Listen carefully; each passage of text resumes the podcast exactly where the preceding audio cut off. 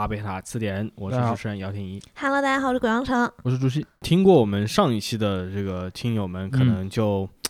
有在抱怨说，哎，怎么就聊起了历史呢？足球呢？咱们不是要学网络词汇的吗？啊那今天我们觉 得有一个词汇开头啊，也是嗯跟我们这个主题是紧密相连的。嗯我不知道大家有没有最近在网上看到两个字，所谓高华。嗯，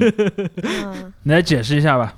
这个我觉得可以顾名思义了，就是非嗯常非常一个明确的，就是所谓这种高级的华人或者高等的华人。嗯然后一般指的呢，我们以美国为例啊，其实主要就是指主要主要主要是美美国、加拿大这地方，对 这种在可能国内家境也比较好，或者是教育教育背景很好，或者或者至少是比如在美国留学或者在美国工作之后，完成了这个所谓的阶级跃升，而且不仅仅是进入中产阶级，可能是中中等偏上了这种阶对阶阶级。啊、嗯。他们在美国这个财力雄厚啊，加州的、嗯。呃这个好莱坞的大山 house 上住山上有大嗯。house，、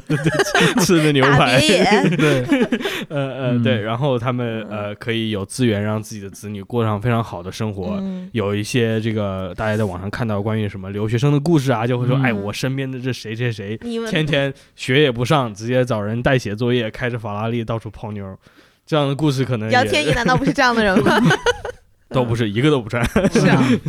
啊 太可惜了。所以大家现在把这类的华人，可能就会用这个高华这个其实有点贬义这个词汇啊，有点讽刺了对对讽刺这个来形容他们。嗯之所以提到这个呢，可能记得上半集结尾的这个听众们还知道我们在讲这个所谓的运动员身份的问题，嗯就是我们提到了这个小山之力。这是当时的这个中国的一个乒乓球选手，原来叫何何智力力，何智力嗯。对，后来他转了日本国籍之后，代表日本呃乒乓球队出战，然后他当时还是就是相当于中国顶尖的乒乓球选手，嗯。他觉得在没有得到应有的地位在中国，然后就怒而离开了中国。对对。对，然后我们还在讨讨论中国男足，然后中国男足呢这一届一个很大的跟往以往的一个区别就是所谓有很多很多规规划球员对对对，然后这些规划球员里面一部分是所谓的打引号血缘规划，嗯一部分不是的。嗯这种所谓的血缘规划呢，就是他祖上至少有一部分中国血统，对对对，比如他有嗯中国的父亲、中国的母亲，这样或者至少爷爷奶奶吧。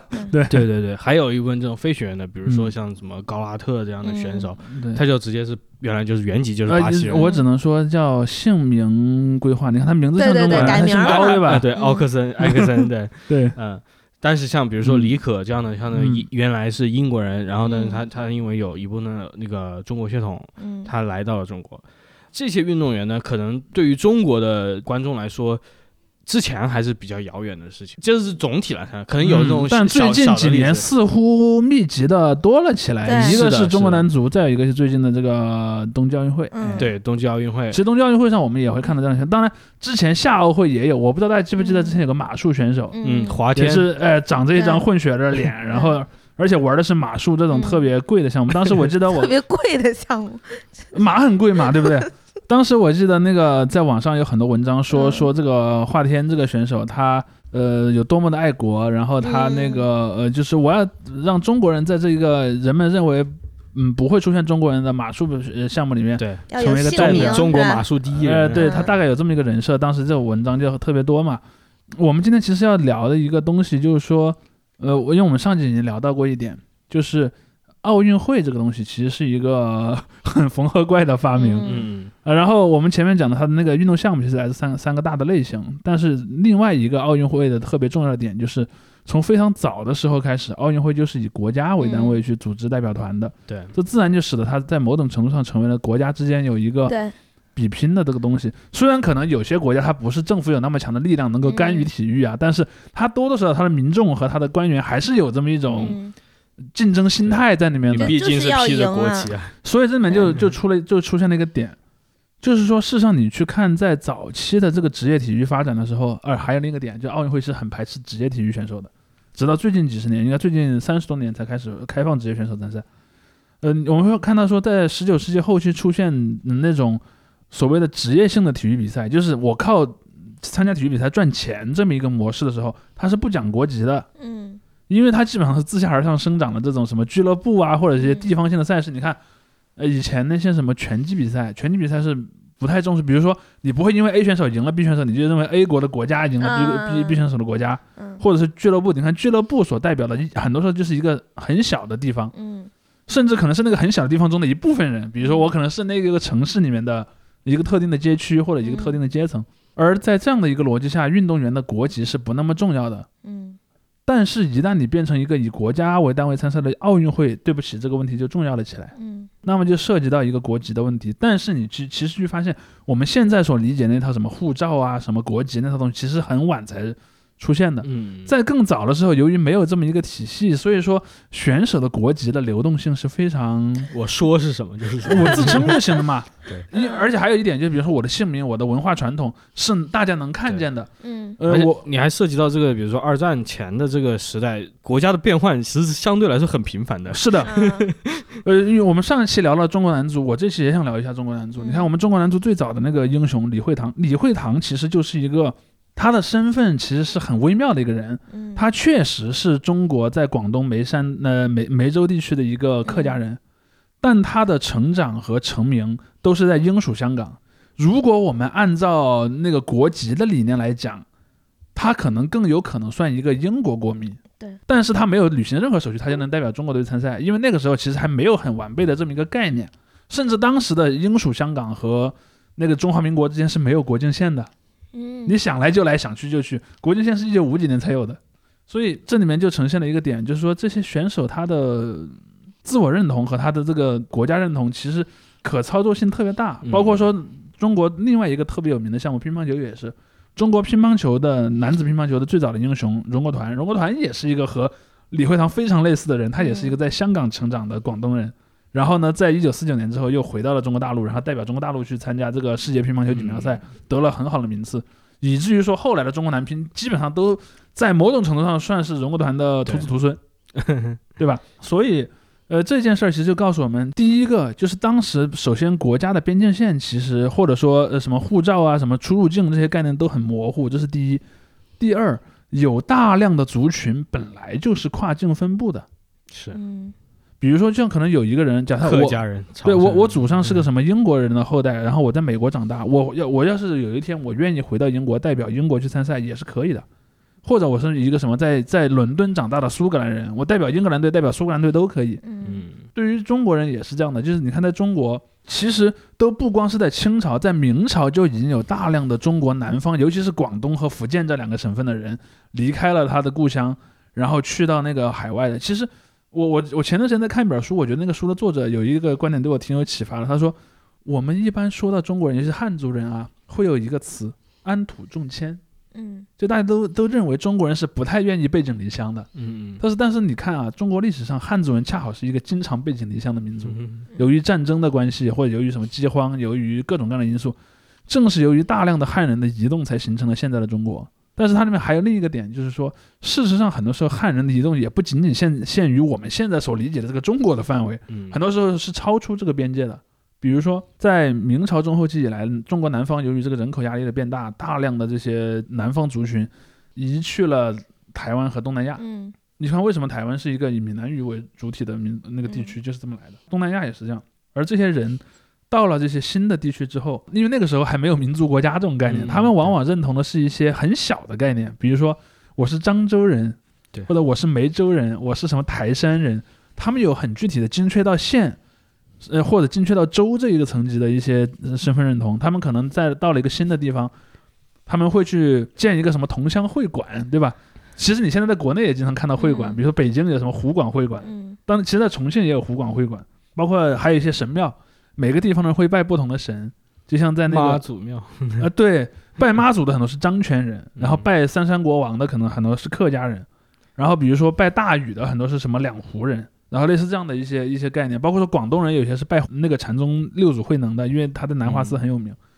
所以他就形成了很多这样的不是中国的。但又是中国的一部分的那种小认同，这种小认同特别强大，而且这一批最早离开中国的人，基本上都是穷人，唱起一首《嗯。鹿港小镇》。对他们基本上都是穷人，因为他们事实上很多是在老家，嗯、由于人口的爆炸，他得不到足够的土地资源，他在农业社会里面很难生存，当然有一部分这样的人后来在清朝初年去了四川，我我作为一个四川人，我就是这样的人的后代。嗯，而而一部分是往内地走，一部分是往海外走，往海外走的这些人就变成了这个东南亚华人。嗯对，而东南亚华人这一波人，当然也有另一波人去了西方世界啊，去西方世界的好像、去我好像说什么西西方极乐呃去吓我一跳。去西方世界的可能更晚一些，嗯可能就是十九世纪以后才开始有的，但是从十六、十七世纪开始就有下南洋了。嗯然后往往西方世界去的，一般是去什么呢？比如说什么美洲西海岸，不光北美，嗯我们现在经常认为就是美国的西海岸，什么加利福尼亚就去了很多华人，这确实嗯也是事实，不不嗯错。但南美洲的西海岸也有很多华人，什么那些加勒比地区，还有像那个比如说秘鲁，秘鲁，嗯，其实秘鲁有一个很重要的菜系就是秘鲁中餐。嗯对，然后包括说还有像那个英联邦的一些国家，因为当年英国人占领了英国人占领了南洋和香港，嗯。使得这里的很多华裔就在英联邦内部移动，他们就去了其他的英联邦国家，像什么加拿大、澳大利亚，然后包括英国本土，所以这包括印度，包括印度，嗯。对，形成了很大的这么一个群体。而那个时候还没有国籍这个概念，就是比如说我人在什么马六甲，但我还是觉得我是一个，比如说我是个客家人，嗯或者我是个漳州人，他们有这个认同的，但那个认同可能比较小，就产生了一些问题，就会产生说有不同认同的人之间是存在竞争关系的。比如说像在台湾就发生了那个福建人和广东人的那个资源竞争，嗯当然他们说的广东人主要是指客家人。然后呢，广东人争败了之后，后来福建人里面又分出漳州人和泉州人嗯互相去竞争。其实，在那个东南亚也有类似的情况，所以这里面就出现了一个还没有发明出一个比他们的乡土认同更大的认同，而这个过程其实是到十九世纪末才发生，就是到了什么中日战争之后，中国快要亡国了，那个时候。嗯刚好呢，清政府又通缉那些想搞革命的人，那些想搞革命就没办法，就跑到那些海外去了。所以你就会看到早期什么兴中会啊、什么同盟会啊这样的一些反清组织，就开始在那种海外华人的社区里面建立了自己的组织，去宣传说我们要拯救我们的民族，嗯拯救我们的国家。所以从这个时候开始，就是从十九世纪末二十世纪初开始，这帮人逐渐开始有了跨越这种小的地方认同的一个中国认同。嗯就是我们我们虽然讲的不同的方言，但我们都是中国人，或者我们都是华人，嗯有了这么一种观点。包括说在二十世纪以后，尤尤其是国民党和共产党这两个党相继建立之后，他们其实是在海外有党员的。就是比如说当年东南亚的什么工人罢工，事实上是受在中国的工会领导的，就是是从中国的工会派了一个代表去领导的，因为那边的很多工人都是华人。而到了二十世纪前半截之后，就是随着这样的一些行动，比方说共同的为了维护我们的权利而去争斗这样的一些事情，使得现在认同我们是同一类人。而这个时候又发生了一个事情，就是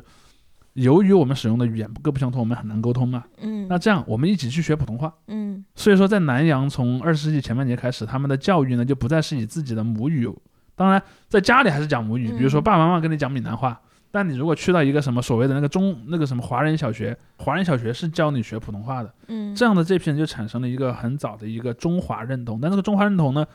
是不是认同于一个国家，其实是有一点问号在里面的。嗯民族吧，对，嗯因为这里面有一个观点是什么？我们经常讲民族国家，民族国家一般是讲一讲叫做一国一族，就是一个国家是由一个民族构成的。嗯很多民族国家自己是是这么认为自己的，像什么日本、韩国都是比较典型的，嗯包括德国一度也是这么认为自己的。但其实民那个有点太，民族主义思想还有另外一种版本，就是把这个话反过来说，叫做一族一国，就是嗯不是说一个国家里面只有一个民族，而是一个民族也只能有一个国家。嗯比如说，所有的德意志人应该是同一个国家，这就是为什么后来会有德奥合并，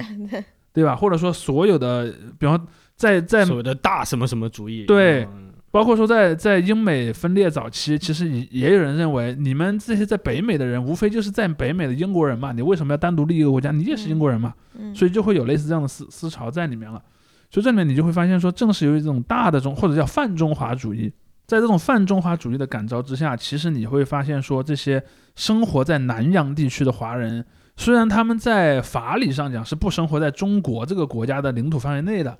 但他们的文化认同和他们的那个很多的事情都是和你是连在一起的。嗯嗯，比如说，你看当年中国和日本发生战争，南洋华侨捐钱捐很多，嗯然后清朝快要灭亡的时候，南洋华侨是出钱、出人、出力去资助孙中山闹革命，对吧？然后包括说后来的那个体育上面也是，你你们就会看到这些南方血统的所谓的南洋华人是非常愿意穿上中国人的那个嗯队服，就代表中国去参加这么一个体育赛事的。但是在那个时候很有意思啊，那个时候就还没有明确的国际概念。但是，一九四九年建立了那个我们现在这个新中国，嗯同时几年之后呢，当年英国人在东南亚的殖民地也垮了，也不能叫垮了吧，就是英国人也容许他们独立了，嗯这就变变出了一个问题，就是那边形成了他自己的国家，啊然后这边也形成了国家嗯，但是那个时候的华人是什么呢？你可以去找中国的使馆去申请一个中国的护照，你有中国国民身份，你还能回中国，你还能在中国像中国人一样生活。但由于你所在的这个地方现在变成了一个叫做马来亚的国家，嗯你也可以去申请马来亚的护照，你也可以成为一个马来亚的人。但问题来了，马来亚也是一个民族国家，马来亚是一个马来人认为我是马马来亚的一个主体民族，当然马来亚后来变成两个国家，就是嗯新加坡和马来西亚对他就会怀疑了嘛，他说你必须要在这两个当中选一个。那中国这边也会有类似的问题，所以最后中国就出了一个政策，你只能有一个国籍。嗯就是在东南亚问题出现之前，其实中国的法律没有对国籍这个事儿做这么明确的规定，就是你有两个其实也行，但是自打那个事儿之后，就只能有一个了。嗯或者说，其实还是有很多人秘密的拥有不同的国籍，但是你就不能说明了，就一旦挑明了，你就没法玩下去了。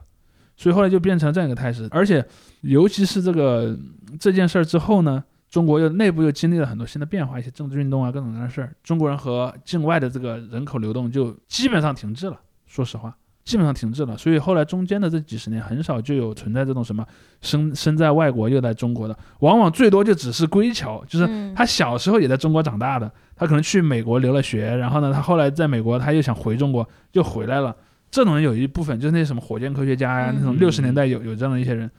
但是呢，那些呃十六世纪以来去到海外的那些华人，包括说在国共内战之后去到海外的那些华人，慢慢的就跟中国之间其实关联就很小了。嗯而这个新的关系其实是到一九七八年以后才重新建立的。对，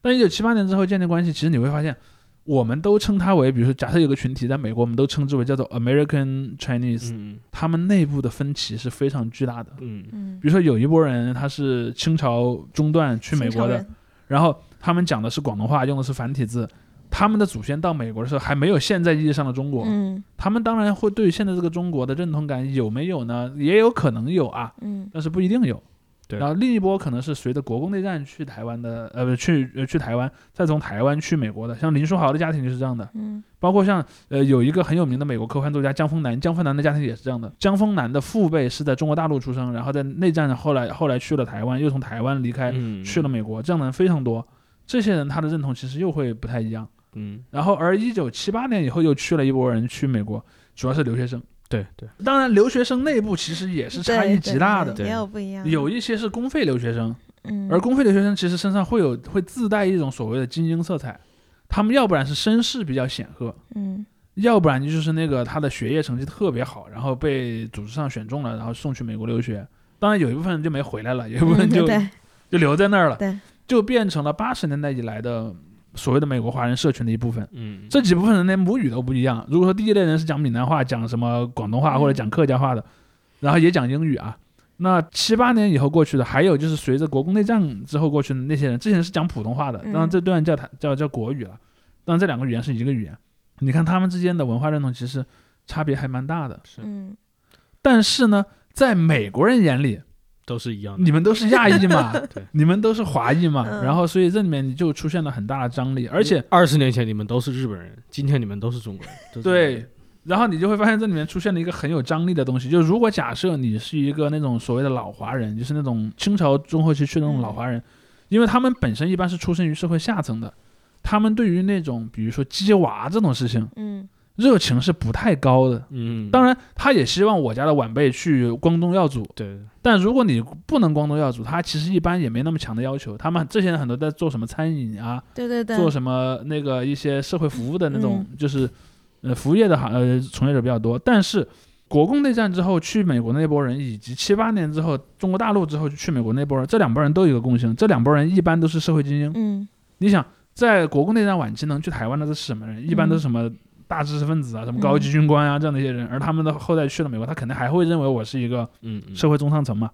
而七八年以后的这些什么公派留学生，或者是家里是特别有钱，对那个我觉得我觉得七八年后那个就是稍微复杂，就对七八年可能是的能七八年到零五年这段时间嘛，就是可能就是更加复杂一些。是的，他会他会很复杂，嗯因为留学生有好几种类型，一种是公派留学生，嗯，还有一种是我家里纯粹就是有钱的，嗯，不我纯粹就想高考，是有钱，对，嗯因为有有有一批小孩儿就是他觉得哎，我小孩去参加高考那一点嗯太、太太惨了，或者可能学习也不好，我送去美国还可以，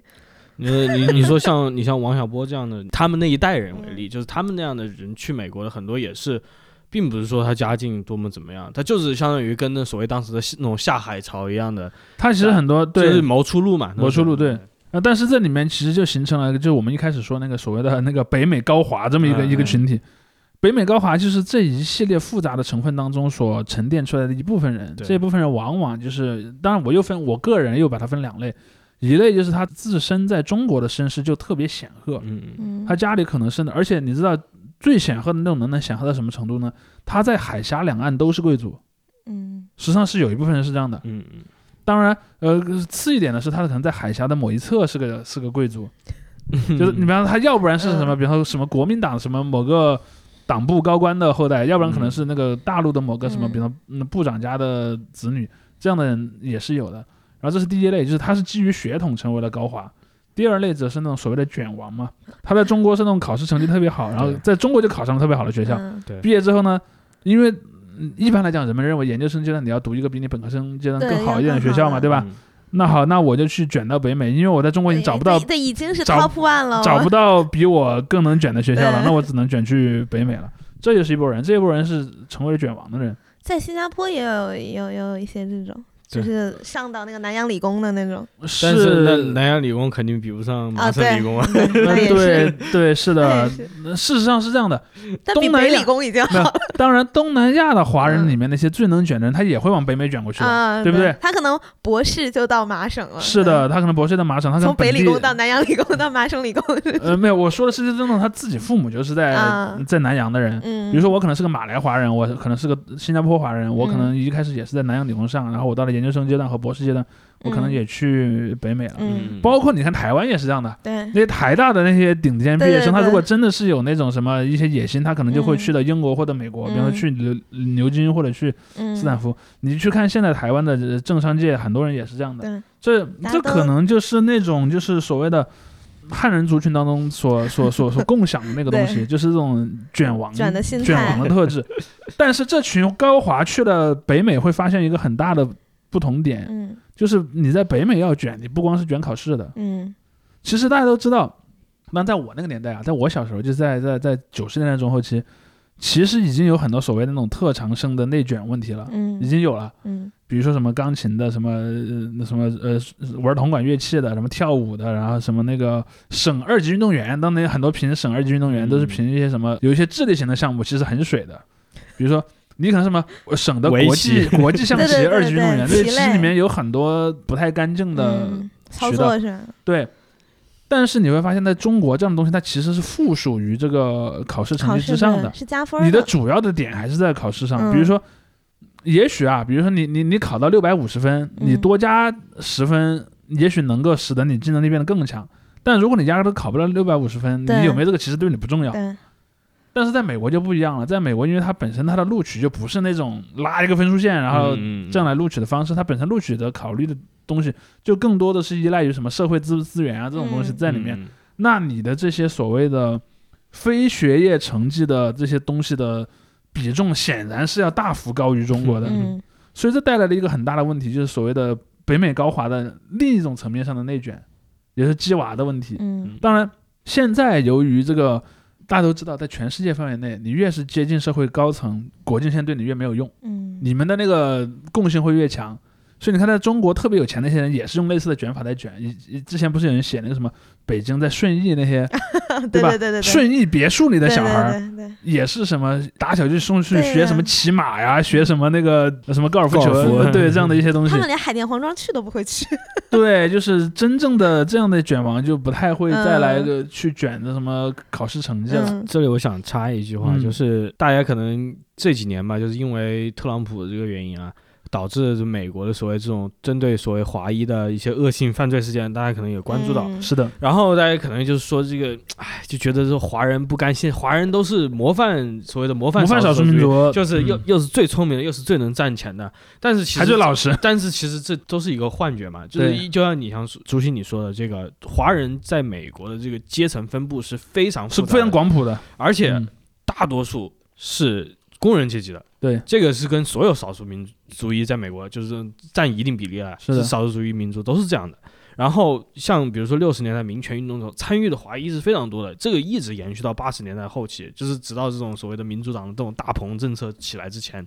华人一直是处于这种工人阶级的一个也另外一种代表的，因为他很多呃一个非常典型的例子啊，就是所谓这种华人的呃血汗工厂。对，在美国是也在八十年代、九十年代也是很多的，现在可能就是因为规章制度取消了一些了，被或者被比如说波多被黎各更被更便宜的人给取代了，对对对被更墨西哥人，对对被波多黎各人给这个位置给占了，但是原来就是都是华人，就主要而且主要是女性，他们所代表的这个阶层就是那当然了，我我再插一句，就是现在美国的很多服务业，比如说什么餐饮业啊，包括像什么按摩啊，有一些行业，其实仍然是这种以中国为代表的东亚裔，嗯。或者南亚嘛，南呃，或者东南南亚裔，就东东亚裔、东南亚裔呃为主导地位的，还是很普很普遍的。是的，是的，嗯。所以我我觉得就是也说到美国华裔，这是个非常复杂的，而且可能更多的美国华裔，只是呃我觉得你说的很对，嗯。只是说那些那些低华，就低华在很多网友的眼中就透明了，不存在，对对对。就是你对看不到你看不见他们，对，你在美国呢，很多卖中餐的，那还不是 就是华人？还是开那种小零售店的。对对，开小零售店送餐的，这些太多太多华人了。我而且不光华人，事实上整个就是所谓汉字圈的这些族群，对对对比如说像那个韩国人，你看韩国人，你九十年代那个美国西海岸发生那个韩国人和非裔的那个冲突的时候，嗯韩国人全是干这些低端行业的。嗯，然后包括说那个像越南人，就是由于越战产生了大量的越南难民，越南难民基本上也是干什么餐饮、零售这种，嗯就是就是很低端的行业的。所以为什么就是我们会专门在解释这个高华这个意思？一方面嗯也是跟我们接下来谈的就是体育方面这这个问题联系起来，另外一方面就是就强调这个确实。在目前为止，第一，他们的这个出身和阶层是比较特定的一个情况，跟原来的这个是非常是有门票的，就是不是你随便谁都能去卷的。虽然我认为中国人作为一个总体来说，中国人，比如说如果全世界所有的那个族群，你都去不分阶层的给他发问卷，你认同卷这个价值观吗？我相信你从中国人这儿收到的这个 这个问卷里面，认同卷的人比例可能是最高的，嗯这是毫无疑问的。看你这个问题怎么问。那对，我知道，我知道，我我我不考虑那些细节，我是说一个广泛性的东西。我说中国人肯定是相对来讲非常认同这种所谓嗯内卷文化的这么一个，就是科举文化这么一个东西。但是如果你都已经是一个，比如说什么呃小零售店的店主或者一个什么按摩店的女工，你是没有资格去考虑卷这个问题的，尤其是在美国那种制度下。如果在中国你还能天天拿着棍子打那小孩，让他去什么把考试成绩刷高几分的话，在美国那种东西，你甚至都不得其门而入啊。对，比如说连那个学校都进不去。你想上补习班都没得报。对，比如说人家家的小孩在玩什么激流皮划艇，然后人家在玩什么那个滑雪高空伞降什么的，你家根本连这种人去哪儿报名都不知道。当然，设备也买不起。我不是说白人不玩这套东西啊，嗯白人也玩。像前两年大家都知道，曾经有过一个中介专门帮人作弊去混那个些什么嗯体育特长生身份去上名牌大学的，被曝光了，牵连了很多好莱坞的什么大牌影星啊，什么包括一些企业高管很多。但是要指出是在美国人当中。从根源上认为这种文化是对的，而愿意为他去花钱的人的比例，我相信比中国人就比华裔人口是要少的，或者说比广泛意义上的东亚裔人口当中是要少的。而我们所说的这个高华阶层，这些就是八十年代以后形成的华裔当中呢，就最高阶的那一部分，就是在社会层面上啊，最高阶那部分高华阶层，他们是非常愿意卷的，但他们的分布可能又比较集中。对，所以你就会看到，在某一些特定的区域，比如说我前段时间看一个梗，就是在加州的一些，比方一些加州的华人社团里面，可能比方办了一个某地的一个什么华人聚会活动，然后办了几桌那个一起吃饭的，比方这一桌上可能总共坐了二十来个家庭，然后那二十来个家庭当中，可能出了美国和中国这两个国家的花样滑冰队里面的一半的选手，可能大概是这样的一个样子，嗯你知道吧？嗯就是因为这些家庭，我也认为他们即便是在美国那样的一个语境下，因为我前两天看一些美国媒体报道，我我我觉得特别讽刺啊，我觉得特别讽刺。那个报道里面是这么说的，他说长久以来以华人或者说亚裔吧，亚洲人、亚裔美国人在美国的体育界当中是非常缺乏代表性的。嗯，就你去看，我们提到美国体育明星全是白人黑人，嗯然后但是他说，你看最近这些年在一些冰上项目当中，亚洲裔，你像他举出成一些什么日本选手，一些什么那个韩国裔的选手，然后一些那个中国裔的选手，他说你看他们越来越多。啊，现在你去看美国的那些什么花样滑冰队啊，或者是什么那个一些一些类似的项目里面吧，嗯。可能百分之六十以上的都是华亚华那个东亚裔的这些面孔。他说，这代表着我们美国的这个族群多元性 啊，现在包容性是吧越来越。我就说，我当然我认为客观上起到这个作用，但我不认为这些东亚裔的这些家庭是有这方面的动机，不是说要证明我们亚裔是一个美国文化中很重要的一部分，他们不是的，嗯。他们纯粹是在考虑卷王这个这个问题。族，群内部的地位是吧？就是对，也不是族群内部，就是我是在全社会的地位，嗯，比如说我希望我的孩子能我在我够去。街坊间的地位，对，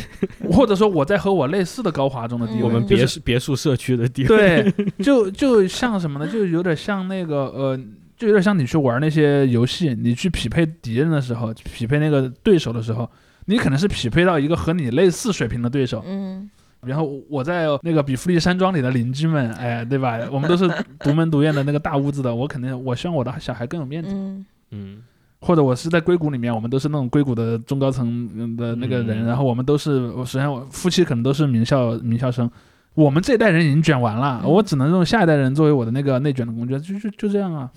同时呢，当你的小孩有了一个才艺，它在两个层面上产生了意义。第一个意义就是在春节的时候办什么家庭聚会或者华人聚会的时候，小朋友过来来来来给大家表演一个什么什么什么东西，这给他表演一个花样滑冰。这是第一个作用，就它本身构成了一个可以炫耀的内容。第二个就是说，它构成了一个你去升更好的名牌大学，而名牌大学本身又是另一个可以用来炫耀的内容。嗯这就是这样的，你会去看到说中国的这些，包括说虎妈这样的一些概念，嗯那些所谓的那些妈妈们，天天就是逼着小孩不断的在这个路程上继续往前走，甚至很多出了心理问题，嗯就是这样的。嗯事实上，我后来我前两天看新闻，那个 Nathan 陈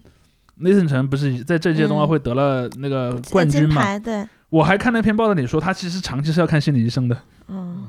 因为他心理压力非常大，嗯就是而且他在上一届还还输得很惨嘛。。对，然后，所以他其实一度是很怀疑自己的，他是要定期要跟心理医生打电话见面的人。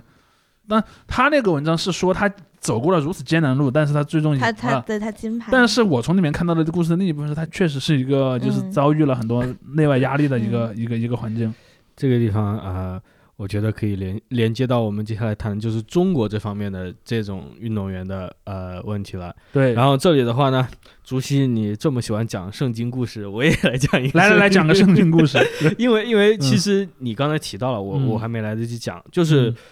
我们大家都知道，也不用说公开的这个大家最热搜的话题啊，谷爱凌。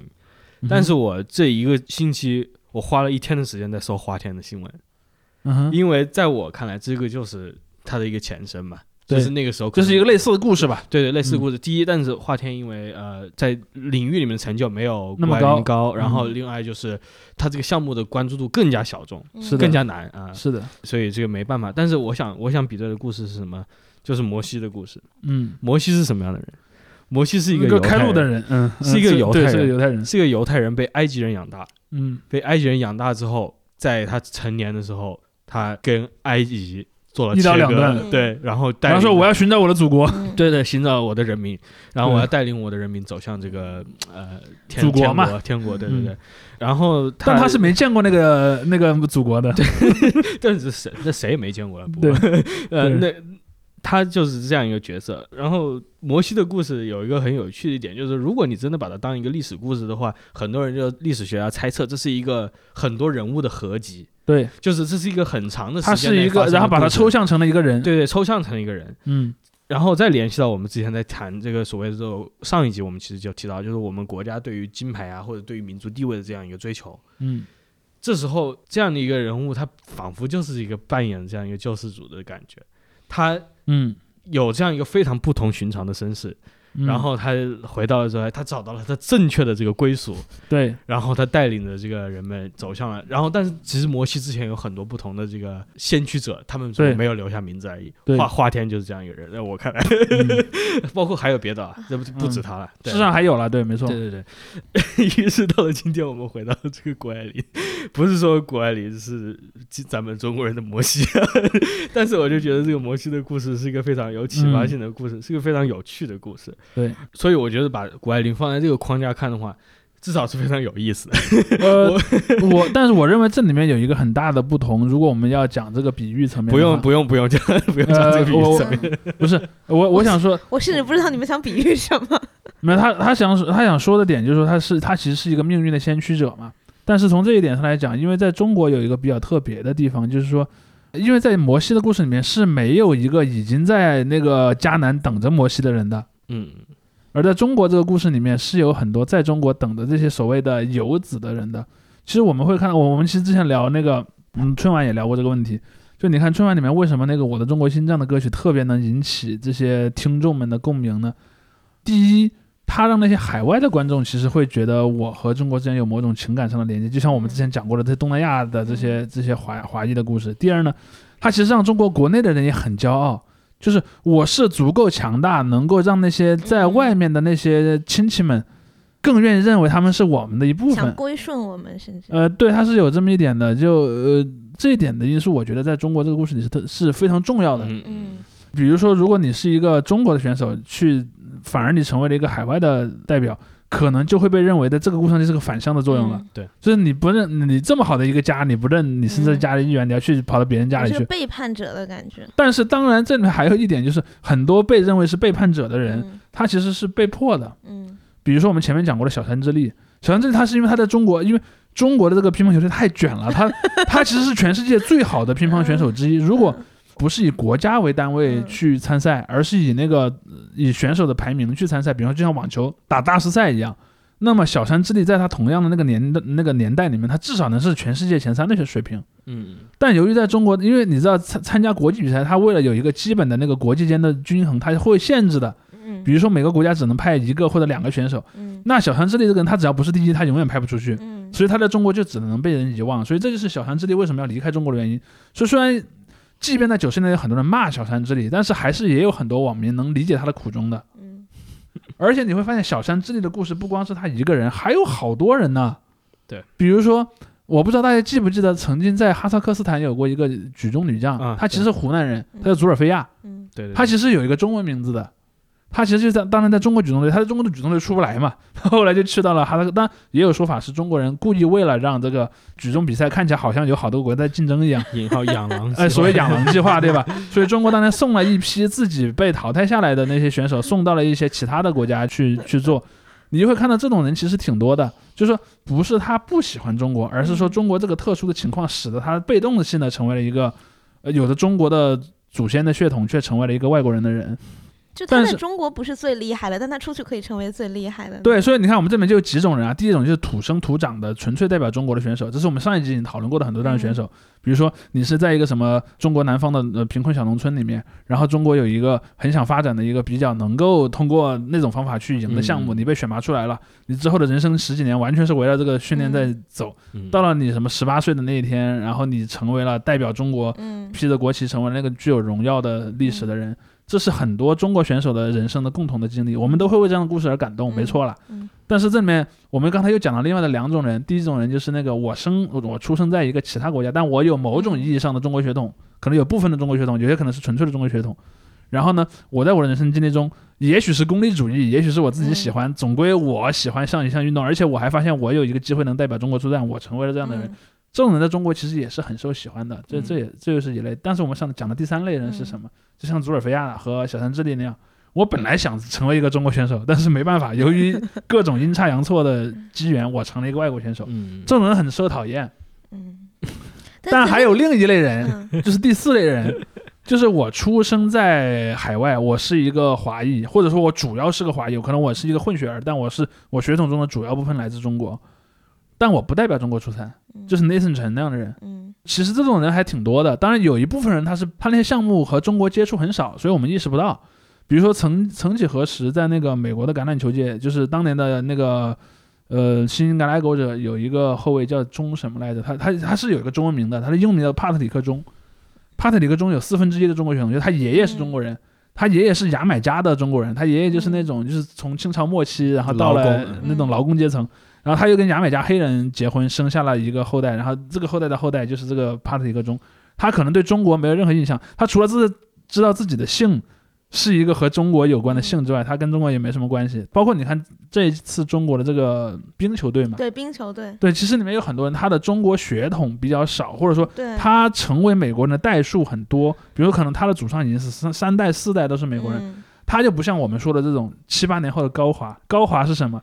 高华是父辈直接就是在中国出生长大的，嗯嗯。子辈可能是在美国出生的，但这个子辈也很有可能是长期在中美两国之间穿梭的，嗯。因为那些高华由于他自身的这个特殊的这个身份地位。这些高华们自己就是经常在两国之间来回生活的，比如说你可能是一个学者，或者你是个什么企业高管，对。你可能经常为了工作你要到中国来，比方来待个一两年，那你可能很自然的就把你小孩子带回中国了，那这样就形成了父辈是相当纯粹的中国人，子辈呢至少可能是有一定比例的这种中国文化的东西，他其实是很容易成为中国的这个选手的。嗯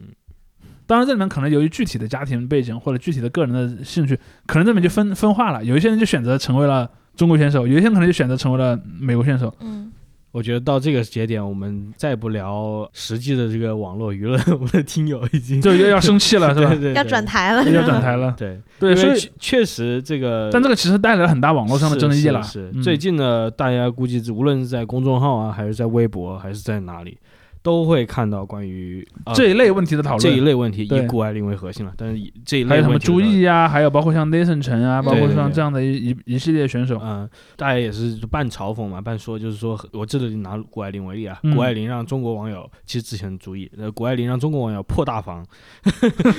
对，就嗯。就就是是因为一方面就是你刚才说的，他是这种所谓的打引号高华背景，嗯。然后他有这样一个呃非常优越的一个成长环境，嗯，然后来到以如此这样光鲜的形象回到中国，就是无论是在一个民间还是在国家层面，对于他的这个支持度都是非常高的。是的，商业上对他支持也很高。对对你看，我们今天的呃这个咖啡本期节目的咖啡也是他代言的。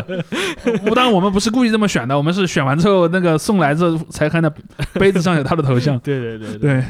所以我觉得很多对于很多网友来说，你说他是酸也好，他也是怎么样也好，但是他确实心里会产生有个很大的落差我了。觉得就会有一个酸，不满，对，但是酸是有原因的。嗯，而而且他这个你说酸，他是因为他是个人不满呢、或者是怎么样？但是你要他为什么个人不满呢？这时候我们就可以去引用各种微信文章，因为我觉得这个已经写很多人已经写了出来了，包括嗯我们之前在聊高华的时候，已经其实已经回答了这个问题。，就是就是就是比如说，可能在某个层面，这种我们原来以为就是我们包括从小受教育的这个所谓的一些条条框框的东西，其实在某些地方并没有那么严苛，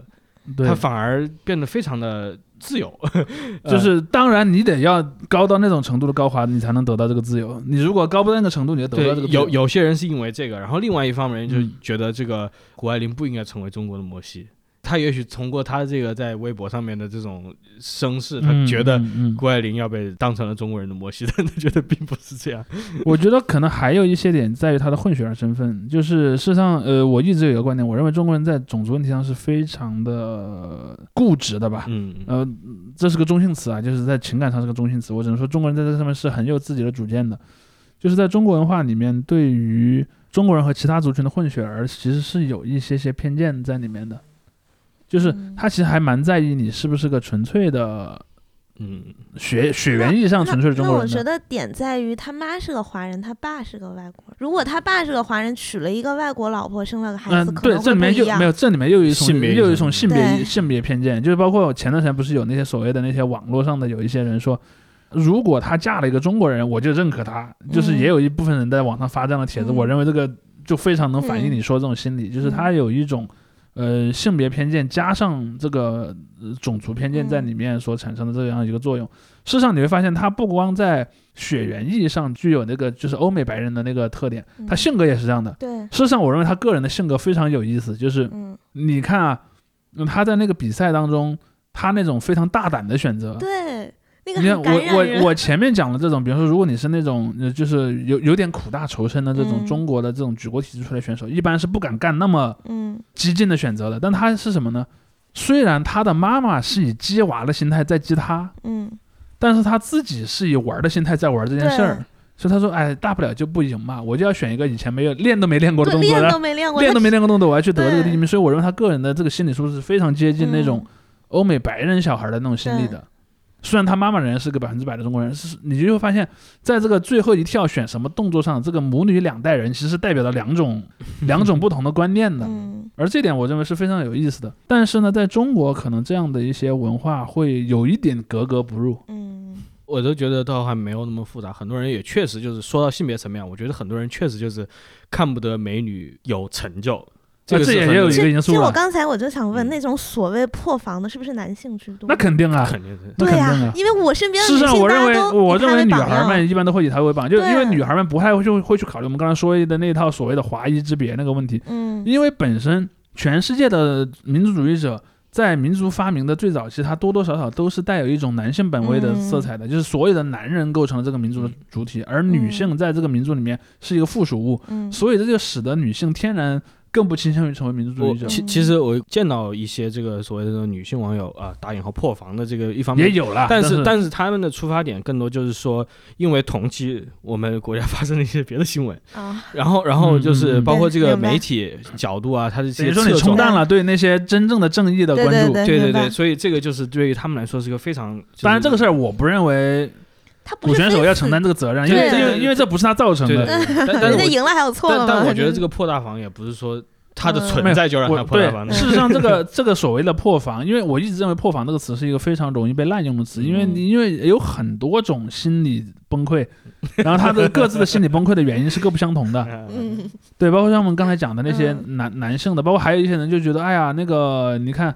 呃有还有一种观点就是说，你看以后小孩内卷的标准又提高了，这也是一种破防啊，嗯对对对对吧？就是这可能是家长的崩溃吧。我对对对，我的孩子怎么办事实上，我都看到在这个事儿出来之后，那种什么讲怎么鸡娃的文章又多了起来。啊是，是，这好不好多不是说什么怎么样养出这样的对优秀女儿？怎么什么？样怎么样能够在中美之间就是都得到两边最好的？嗯哎，我对，就你看，我美国学滑雪，我在中国在在在中国上奥数，没有在在海淀在海淀黄庄上奥数，然后在那个对 在在加州那边滑雪，嗯。就是这种这种声音还是很多。就当然，我个人认为他这个选选手个人是没有什么恶意，或者说嗯。有什么特别大的主观上的问题。至少目前还没看出来至少目前还没看出来，但是人们在他身上所各破各的防吧，对这是个人的心防不一样，就是每个人的那个防线不一样，被他一千个观众有一千个破防的点，对 一千个观众有一千个破防的点，他们的逻辑也也也嗯各不相同。包括也有人说，你看那个我们在中国这么辛苦也得不到的资源，他很轻松就能得到，嗯。这也是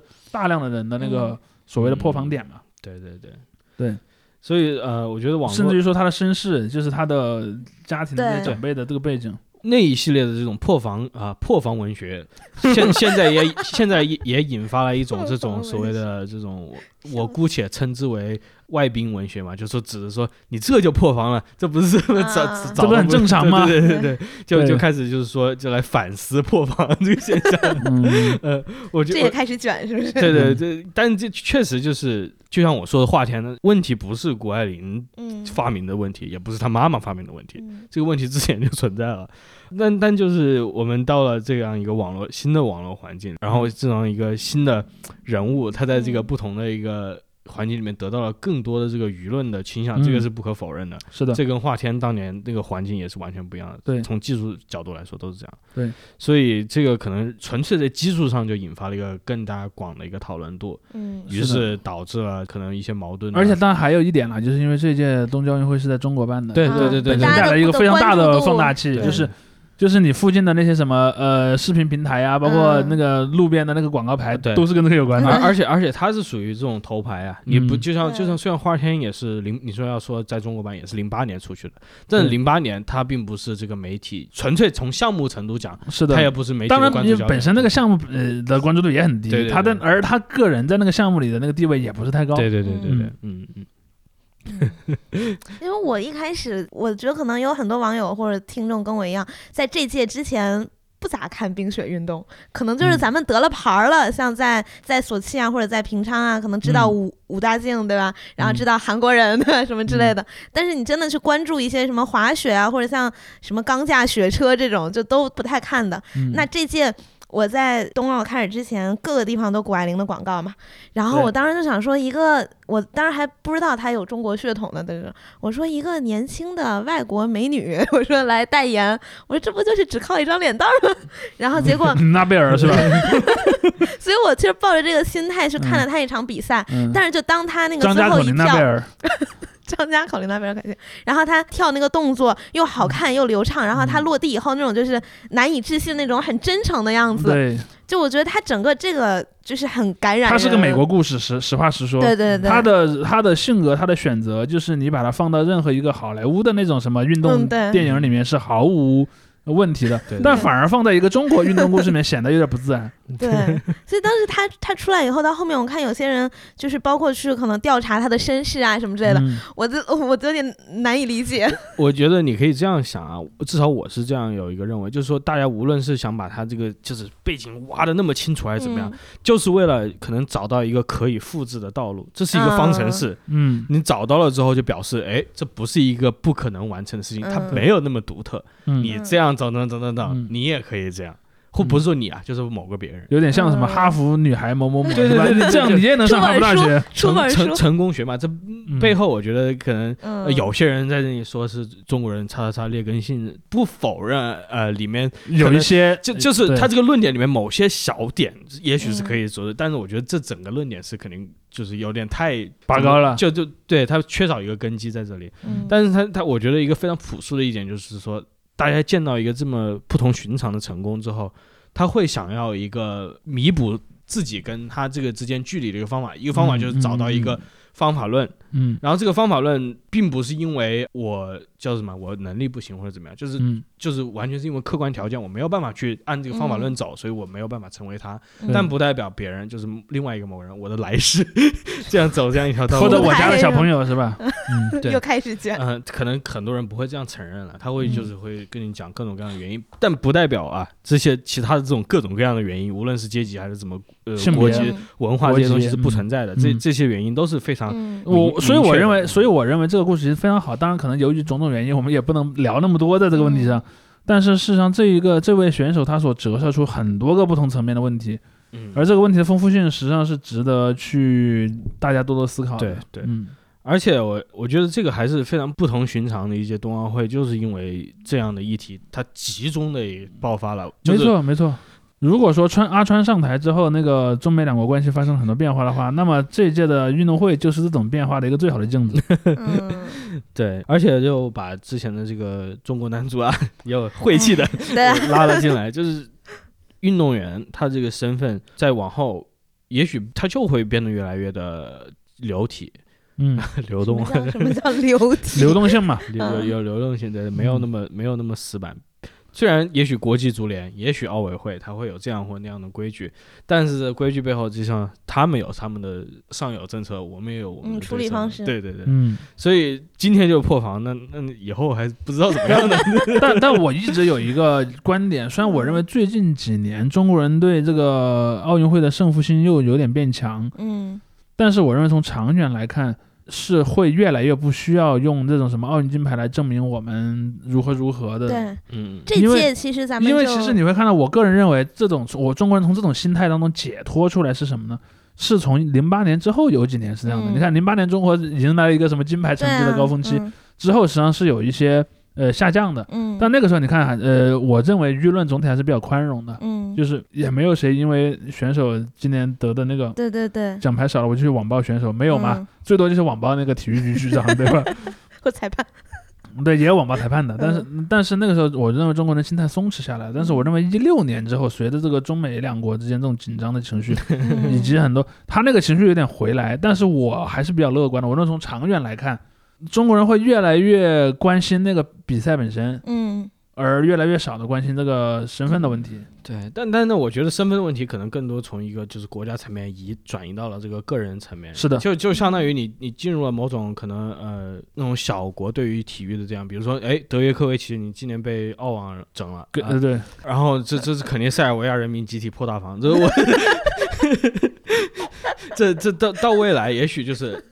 中国在这个纯粹的这个奖牌上面硬指标上面没有那么大的这个呃嗯追求，追求，但但是具体的事儿可能是有具体的事儿的问题。对对对，嗯你这特别是那种明星运动员啊，国家的国家国家的脸面嘛。国家脸面你遭遇了不测，那那那那可能也得破大防。事实上，我是认为高华群体，高华群体是更有可能产生西方式的运动家的。嗯我一直是持这个观点。嗯嗯，当然，这小孩可能是有那个从小挨卷卷的很凶这个问题，但是我们如果只谈结果的话，他会产生那样的人。那你按谷爱凌按照现在这个运动员的这个发展曲线，呢过不了几年就开始上综艺了。呃，搞不好会，然后什么到时候在腾讯视频啊什么看到他的出现那我觉？得其实像在日本，他们也很多运动员去就是在非赛季去上综艺，嗯我觉得这个不是一个问题，但是他整个把这个身份给娱乐化了，就有点儿嗯 over 了。我我觉得可能难以避免，而且这不已经是他自己的选择了，就是整个这个这个现在的这个机器的这个运啊转模式个资。讯转的模式是的。对，但是你现在中国选不了偶像，你往后 这个超新星运动会都办不起来。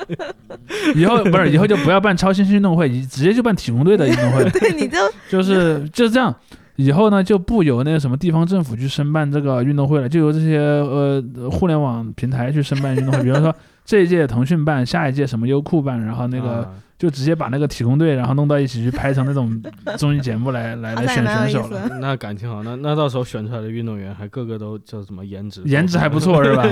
然后就算拿不到金牌，回来还能当一个那个娱乐名人。但我觉得这种就是体育明星的存在，让让大家对这种运动都更了解了嘛，这是个、嗯嗯，对，还蛮好的这是事情客观上的。那是客观现象，嗯是的。就像看王蒙的解说一样嘛，对吧？对。就是因为大家都喜欢他的性格，去听他呃解说，然后也了解了我我认为古选手以后如果退役了，他也会是一个很好的解说员。嗯那他的那个性格来说，他情商也很高，也很会说话，很 会说话。对，真的厉害，哎，说。到这里啊，嗯不得不要把话题拉回到刚才。我以为有广告植入，吓我一跳。你说到这就说在这里，你应该下载什么拉回到这个最初嗯破大防的，你不要老用“破大防”这三个字，太搞笑了。就是这个环境里面，嗯就是大家现在可能也在网上看到，就部分网友会把这个三个有个三个字拿出来讲，叫做优生学。这个其实，在欧美也是个非常忌讳的话题，就是 eugenics。是的，是的，是的。呃，就是说，就是这个主要但中国人对这个事儿认可度是很高的。对对对对对，这这个又回到刚才那个可能提到这个关于成功学的这个道路上面，嗯他如果把它给了一个更加保守保守主义的一个嗯这就是我一开始说的，就是拿小孩当召唤兽嘛。就是你拿小孩当召唤兽养的时候，你当然是要去刷那个成长率最高、嗯属性最好的召唤兽了。嗯那没没办法呀，如果能重置的话，可能会选择重置。对，嗯就恨不得生下来还能洗天赋呢。对对对对对，加点儿加点儿。对对对对，然后然后这个优生学也可以跟你之前提到，就是中国一部分啊，一部分网友对于这种嗯种族观念的一个非常固执的一个心态也在这里。对他他们很多人就是包括今天还在不停的在谈论这种 NBA 球星的这个血统，就是然后丢出来所谓的 ED 血理论。嗯，我不知道，就是每次这些人提什么 ED 血是什么动机，因为我不知道他们是想指出这是一个公正的评判标准还是怎么样。什么意思呢？就是你只要祖上当中有任何一个人有黑人血统，你就是黑人。对，啊？嗯哦，在美国的分类标准下，可是那黑人会怎么样呢？在 NBA 里面？呃就就就是很多 NBA 里面有很多球员他是混血的，就是他他他他也是就是，但可能但可能有一个选手，比如他的血统有百分之七八十都来自其他族群，然后来自嗯黑人的那个血统只占很小一部分。嗯，但是在美国人的分类标准下，他是个黑人。然然后因为哦这个 NBA 很多是黑人球星，然后那白人球这种白人球星稍微少一点，然后经常有人诶又比起来说，你说黑人球星主义队跟白人球星主义队谁赢得过谁？然后这时候又在看谁是黑人谁是白人，啊就是这这这种就是有些让人无语的这种分类的这种偏 呃执，狂。当当然这里面也有一个问题，也也跟美国当年搞身份政治有关系。我个人认为啊，首先第一，白人是把黑人视为污染的，所以说只要有一嗯一点点黑人血统，我都不算白人了。嗯，对，这是有一个因素，但我认为在黑人的这一侧也有一个角度，就是如果我把这些人都算成黑人的话，那有有助于我黑人民权运动啊，就意味着我的统治战线变大了，嗯对，吧？所以你看，其实，在说回到欧美语境下，你看在美国啊，就是十九世纪后期以来，在那些嗯那个种族隔离已经被废除的那些北方州里面，有大量存在的那种混血黑人。嗯，但是比如说他他可能自己认为我是一个和白人差不多的人，嗯。但是他可能他也有他的破大防时刻，就是他可能去了美国南方。然后可能当地的那个、呃、警察或者什么执法人员，他说你就是个黑人啊，你是个黑鬼，然后你要怎么怎么样，对，嗯嗯，这就是一个很典型的特征。但我认为中国人在这点上也有这么一种逻辑，是我们怎么判断中国人，就是也可能也有一种类似于血统滴血、统学嘛一滴血原则的那种观点。是的，对，是是，但是就是这其实就是一个非常，在我看来是非常一个落后的一个思想，因为大家不知道这所谓的一滴血原则，最后演变成了什么？直接演变成了，这还不是一个间接的，直接演变成了所谓的纽伦堡法案法案，对，就是来纳粹怎么样分辨你是犹太人，就是你祖上多少啊多少辈有犹太血统，我就算你是犹太对人你，就是犹太人。然后呢，你是犹太人，我就把你消灭掉。对对对，嗯。这个就是他包括很多理论家，他就是种，他就是种族主义的直接的一个一个根源。就是就表示你这个这样的一个思维，直接会导向这种大屠杀的这是的。样一个一个结果。嗯。所以这个思思维，我觉得在今天探讨体育，不代表欧美没有啊。但是这种这种思维在探讨体育，就我觉得是个非常本身非常落后，比比国籍是分配是的，是的，分但但是我认为有一点，我认为就是欧美的至少它的主要那几个大国都已经迈过了这个阶段，就是嗯现在至少他他那些国家还是有人这么想的，但是对对这么想的人一般已经不敢就是公开去倡导这种理论了，嗯都已经是只能比方说说在网上跟人什么网暴的时候提一提了。对这可惜中国网络很多用户就非常喜欢翻译搬运这些内容，这嗯当然是。事实上，我 前几年就跟人讨论足球的时候，我就讨论过一点。其实你去看欧洲的各国的那个国家男足，欧洲各国国家男足，你会发现说，各国开始变成多族源化的，呃，多族群化的这么一个嗯时间点是各不相同的。嗯你看，像法国和荷兰开始多多族化非常早，对。而那些南欧和北欧国家，就是那些呃血缘上他们自认为更纯粹的那些国家，开启这个多元族群化明显就晚得多。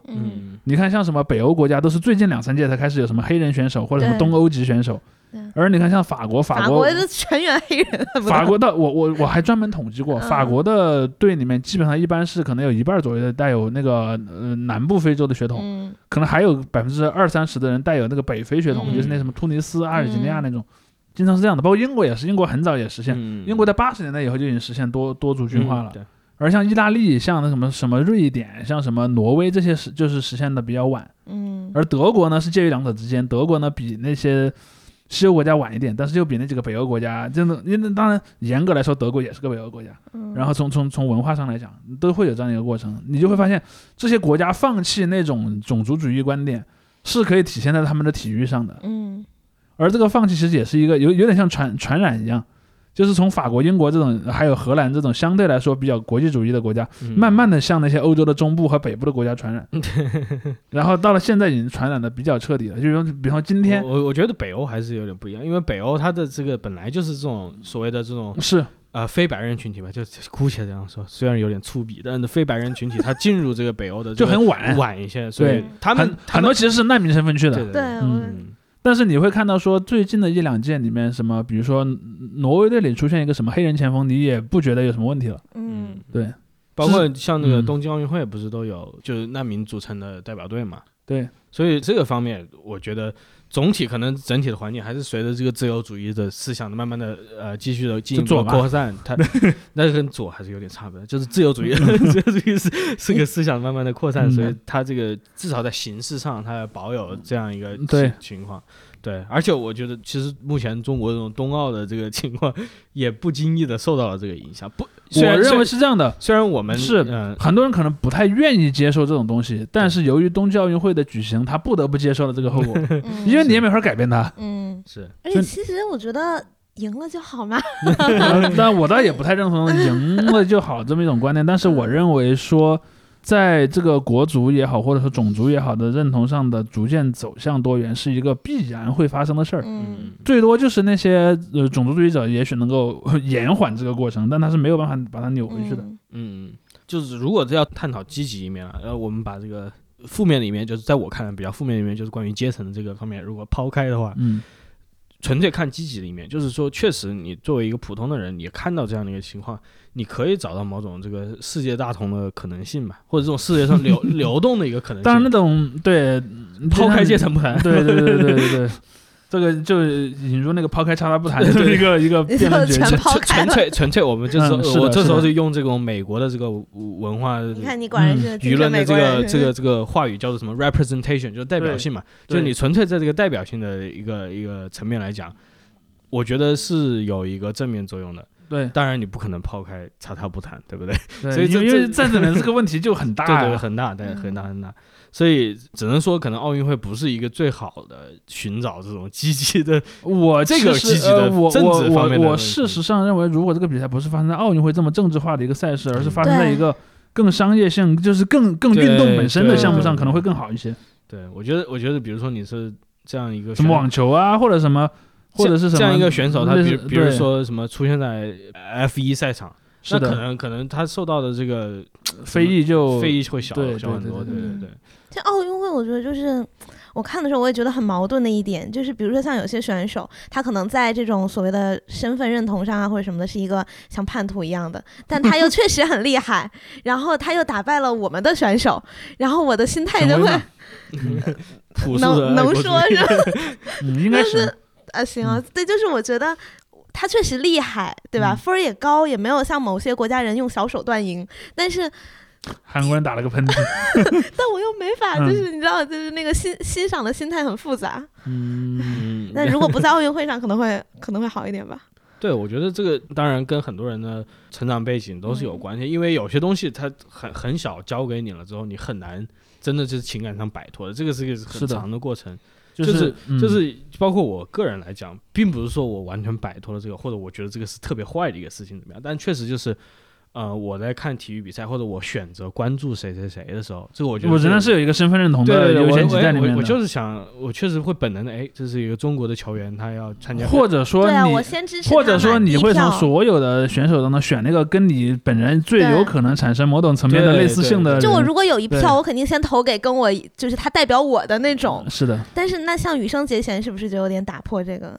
羽生结弦没有，我觉得羽羽生结弦是另一个问题。羽生结弦在中国受欢迎，我我当然我承认他是个非常优秀的选手，但是我也要记出那个抛开某某不谈的那个那个说法了。抛开运动内容本身不谈，我认为羽生羽生结弦在中国受欢迎的是在于他有那种所谓的。东亚白净式的那种小公子的那种人设而来的，就是他但凡不长那样，他他哪怕呃水比赛水水平一样高，他在中国是得不到那么多人支持的。嗯。而且就是他本人的性格，还有他的一些经历，有一种那种像我朋友圈有个人形容他是那种破碎的美感，就就那种让人有母爱，这就是我讲，就是在中东亚文化下的，这至少当代了，当代的这些女、呃青年女性选择她们所喜欢的这种公共的呃角色，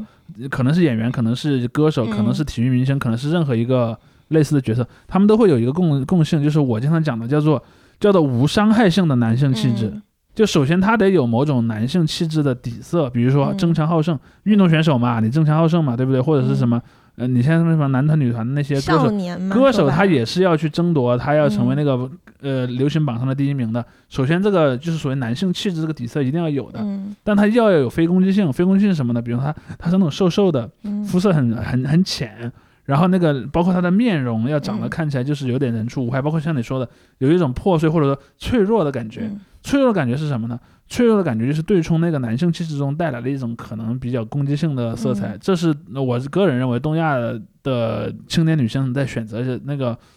呃，欣赏什么样的对象的时候，一个非常重要的参照标准，嗯就是所谓的少年感。对，他们会把它总结为少年感。嗯其实他们说的少年感就是这样一种，嗯就是去掉了攻击性的就是你又热血，但是就没有攻击性嘛，就是对，然后又很。单纯的那种嗯感觉。所以当时我记得就是羽生结弦当时不是上了很多条热搜嘛，嗯，然后那个数量有压倒性的优势，嗯比起咱们自己的选手，然后当时也是被就说你为什么不不讨论我们自己的选手啊，什么什么之类的，这就是但我认为羽生结弦能这么完美的把这我刚才说的这嗯几种属性给组合在一起，确实是不容易的。嗯他退役之后，可能就很难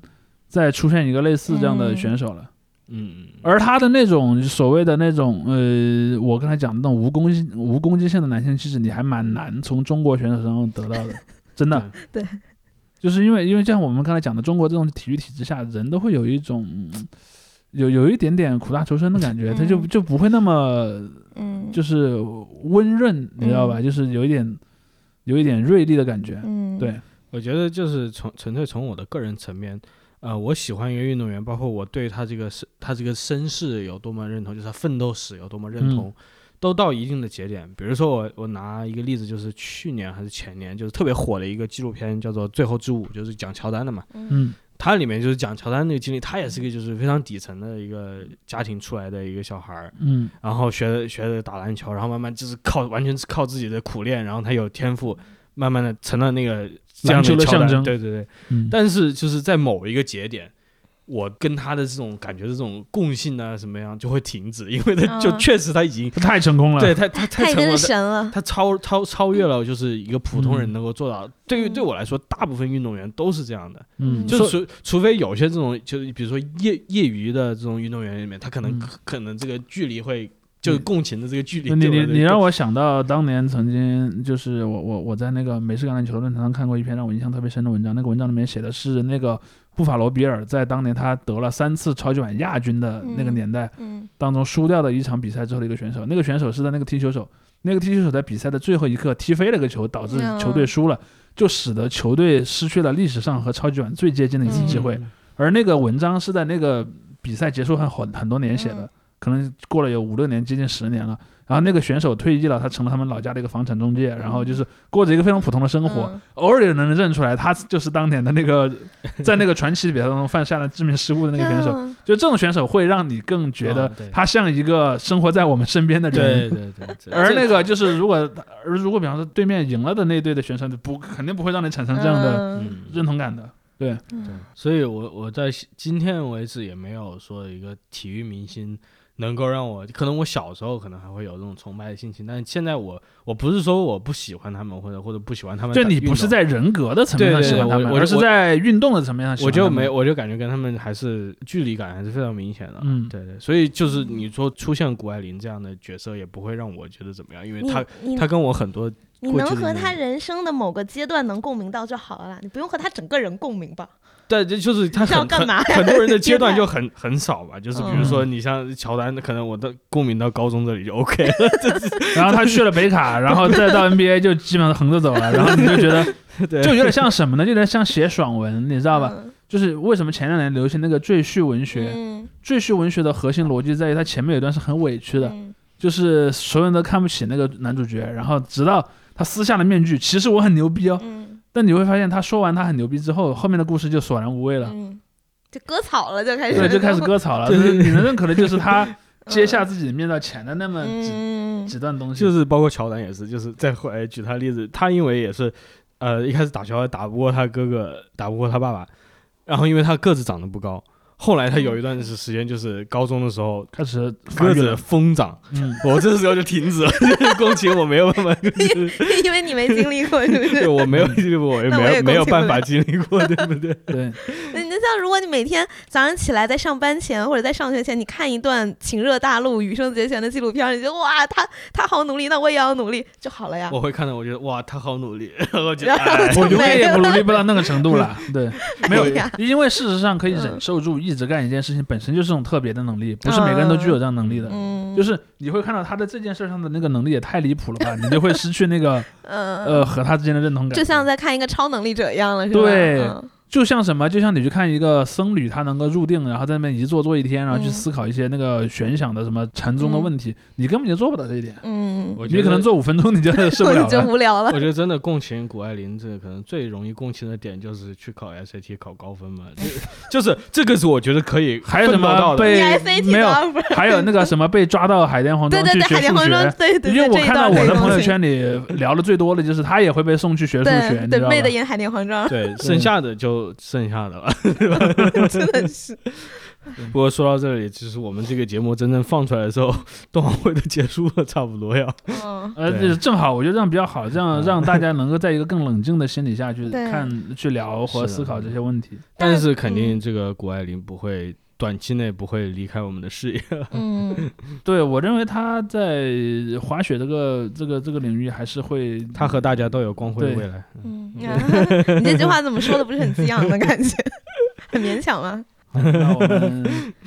今天就先结束了，聊到这儿，然后下期再见。好，感谢各位听友的支持再见。感谢。拜拜。